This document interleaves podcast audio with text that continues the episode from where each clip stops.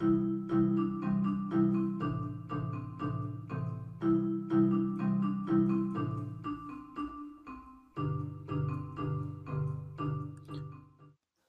to the first episode of Radio Gringolandia. a podcast for intermediate Spanish students. We are producing little episodes to give people something to listen to in Spanish that's not too hard, not too easy, and hopefully is somewhat entertaining as well. To start off, we want to emphasize not only the importance of mastering the Spanish language, but also convince everyone that even though it takes a while, learning Spanish is something that anyone can do and should do. Listen to the following dialogues and pay attention. You might not get all of it, but if you listen to it a couple times, very soon you'll be able to follow along, no problem. Amigo, tú tienes que enfocar en tus estudios de español. Te adelantarás mucho en la vida si sabes manejar eficazmente los dos idiomas a la vez. Pero no quiero estudiar más. No importa, compañero, es difícil en este momento, pero con determinación y disciplina puedes superar las dificultades y ser bilingüe. Pero no hablo mucho y no me gusta estudiar. ¿Sabes qué ventaja hay en ser una persona bilingüe hoy día? No puedes hablar mucho ahora, pero muy pronto, amigo, con un poco de esfuerzo todos los días, algún día vas a poder hablar muy bien. Solo es cuestión de tiempo y dedicación. Ah, bueno, voy a estudiar más entonces. Una cuestión importante para todos los estudiantes que estudian español es ¿por qué?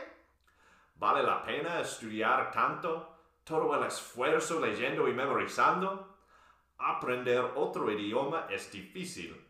Y no es bueno hacer cosas difíciles, ¿verdad? Mentira, es bueno hacer cosas difíciles. Por supuesto. A veces parece que la vida es muy difícil y que no es posible hacer las cosas que queremos hacer. Pero son esas cosas difíciles las que nos enseñan que no hay obstáculo muy grande que podemos vencer si nos enfocamos en ello. Y es así como se aprende otro idioma. Pero, ¿por qué, Colin? ¿Por qué es importante aprender español? Los beneficios de aprender español son multitudinarios. ¿Cuántos hay? Pues primero de todo, muchos trabajos en el mundo necesitan empleados que pueden hablar español e inglés. Muchas comunidades en los Estados Unidos hablan español como lengua materna y estas personas trabajan y tienen dinero igual que todos. Y con ese dinero quieren comprar muchas cosas. Hoy, En muchos casos, estas personas saben perfectamente hablar inglés, pero prefieren hablar español. Entonces un servicio en español, aunque no es obligatorio, sería muy genial para estas personas. Estos clientes prefieren negociar con alguien que habla español. En, en algunos casos, por supuesto, estas personas hablan español y, y no pueden hablar inglés. Y en esta situación, alguien que estudió español tiene una gran ventaja sobre alguien que solo puede hablar inglés. ¿en serio? Sí, por supuesto, compañero. Muchos trabajos ofrecen más dinero a las personas que pueden hablar los dos idiomas. Todos los empresarios en el mundo quieren la mayor cantidad posible de clientes y contratando a empleados bilingües puede ayudar con eso. A mí me gusta el dinero. Y también se dice que hay beneficios cerebrales para el bilingüismo. No me digas. Sí, se han realizado una variedad de estudios científicos que demuestran que ser bilingüe puede demorar los síntomas de la demencia y el Alzheimer en la vejez. Y también puede ayudar a la flexibilidad mental. Además, hay cierta evidencia que la gente bilingüe puede enfocar mejor en las tareas y bloquear las distracciones. En un experimento interesante, un grupo de niños bilingües eran más atentos a los cambios en su ambiente que los niños que solo hablaban un idioma. Muy interesante. Las distracciones no son buenos. Pero no es necesario tener una justificación médica o cerebral. los beneficios culturales son suficientes para convencerse a estudiar el español. ¿Al beneficiarios son ellos? Gracias por preguntarme. La verdad es que la riqueza de la cultura hispana es el igual de cualquier otro esfero cultural que existe en el planeta. ¿Cómo? ¿Cómo? ¿Sabías que hay 20 países hispanoparlantes en el mundo? Y eso no incluye los Estados Unidos, uno de los países con más hispanoparlantes en el mundo. ¿Verdad? ¿Los Estados Unidos? Por supuesto, hay más gente en los Estados Unidos que habla español que los que viven en España y representan todos los países latinos en el mundo. Un dato curioso, la ciudad de Miami se considera la capital de América Latina en la opinión de muchos latinoamericanos. Hablando español, uno puede disfrutar toda la diversidad de América y no solo la parte que se produce en inglés. Por ejemplo, la sabiduría de García Márquez o la música de Bad Bunny. Pues de pronto no es bueno aprender español de Bad Bunny. Olvídate de eso. Ok, lo olvido, pero es casi imposible aprender español un nivel avanzado, ¿verdad? Solo cuando empiezas como niño puedes hablar muy bien. Incorrecto. Te voy a presentar a un amigo que aprendió español a un nivel avanzado utilizando un app y, y practicando mucho. Así te voy a mostrar que es posible aprender comunicar en español sin crecer en una familia hispanoparlante. ¡Qué emocionante! Señor Hawkyard, tú aprendiste español estrictamente usando un app, ¿verdad? No, no, lo, lo, us- lo uso mucho, pero no exclus- exclusivamente. Este app que, que uso es muy útil, muy flexible, pero solo es una app. No es como tener con- conversación natural y todo así, pero ayuda mucho para aprender. Es como, es un poco relacionado con, con la pedagogía, como eh, en las mates, aprendes problemas fáciles antes del día a día, de los reales que cuestan mucho más para solucionar y para esto. Pues es, es, un, es muy útil para ayudar con esto. Es una herramienta muy útil, pero es, es más o menos, son tarjetas de memoria, pero tarjetas muy flexibles.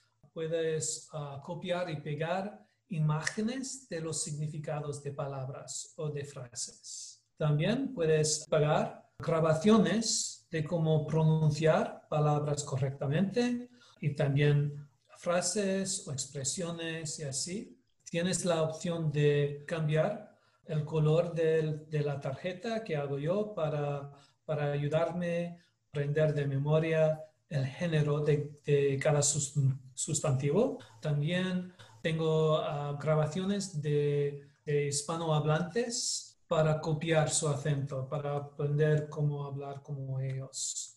Es- esto me ayuda especialmente con las frases, como el, el ritmo, a los espacios y todo esto al hablar. Es un poco diferente que inglés, no no es y también con las frases, me gusta no solo aprender palabra por palabra, pero con grupos, con expresiones, con, fras- ah, con partes de la frase. Para esto, puedes hacer un tipo de carta de tarjeta de, llamado close, TL o ZE. Ah, Y esto es cartas con espacios en la frase para ayudarle a aprender esto como hago la mayoría de, de mis tarjetas ah, solo, también he hecho tarjetas de mis errores al hablar, al escribir y ah, para, para desplazar ah, los errores con lo correcto. Ah, eso como ha reducido rápidamente los errores. Prefiero hacer errores nuevos, no siempre los mismos viejos. Eso es una pena. La aplicación es muy útil, me ayuda mucho utilizo cada día. Forma una parte del contexto de aprender. No, no tengo la noción de, de una app, aplicación, puede hacer todo, como la conversación con, con los demás y también mm, el feedback, las respuestas, las correcciones de un profe. ¿Y cómo se llama la aplicación? Ah, la aplicación se llama Anki. Ah, es la palabra japonesa para memoria.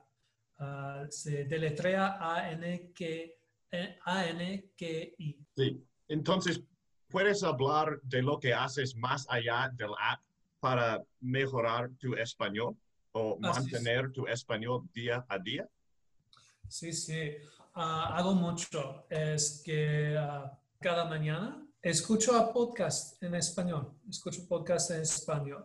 No lo tuyo, perdóname, pero otros. Y hay muchos, hay mu- muchísimos podcasts en español con un nivel avanzado. Después de, tener, de, llegar a, a un nivel avanzado, puedo eh, escuchar a podcast normal de España, de México, y, pero antes escuchaba a podcasts más intermediarios y también hay podcasts para principiantes. Pues hago esto. También recibo un correo electrónico llamado newsletter de inglés, pero es así ho- hoy en día, de El País, un periódico diario de España. Y no leo cada día, pero leo mucho, muchas veces por semana. También tengo clases con un profe de Barcelona. Hoy en día no estudio, no estoy muy, no hago tanto como antes, pues una clase cada semana, cada dos semanas ah, con él. Pero esta- estas clases son intensivas.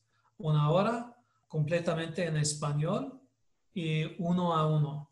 Y con esto puedo hacer mucho, puedo aprender mucho.